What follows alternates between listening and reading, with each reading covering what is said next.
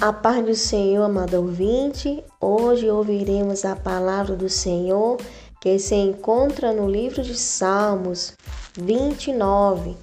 Epígrafa diz: Davi exorta a louvar a majestade de Deus.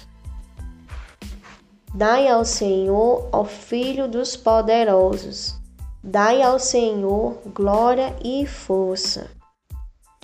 Dai ao Senhor a glória devida ao seu nome. Adorai o Senhor na beleza da sua santidade. A voz do Senhor ouve-se sobre as águas. O Deus da glória troveja. O Senhor está sobre as muitas águas.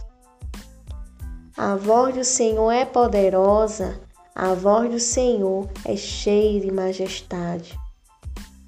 A voz do Senhor quebra os cedros. Sim, o Senhor quebra os cedros do Líbano. Ele os faz saltar como um bezerro ao Líbano e Sírio, como os novos unicórnios.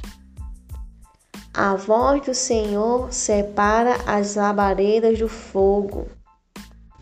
A voz do Senhor faz tremer o deserto. O Senhor faz tremer o deserto de Cádiz. A voz do Senhor faz parir as servas e desnuda as brenhas. E no seu templo cada um diz glória. O Senhor se assentou sobre o dilúvio. O Senhor se assenta como rei perpetuamente. O Senhor dará força ao seu povo. O Senhor abençoará o seu povo com paz.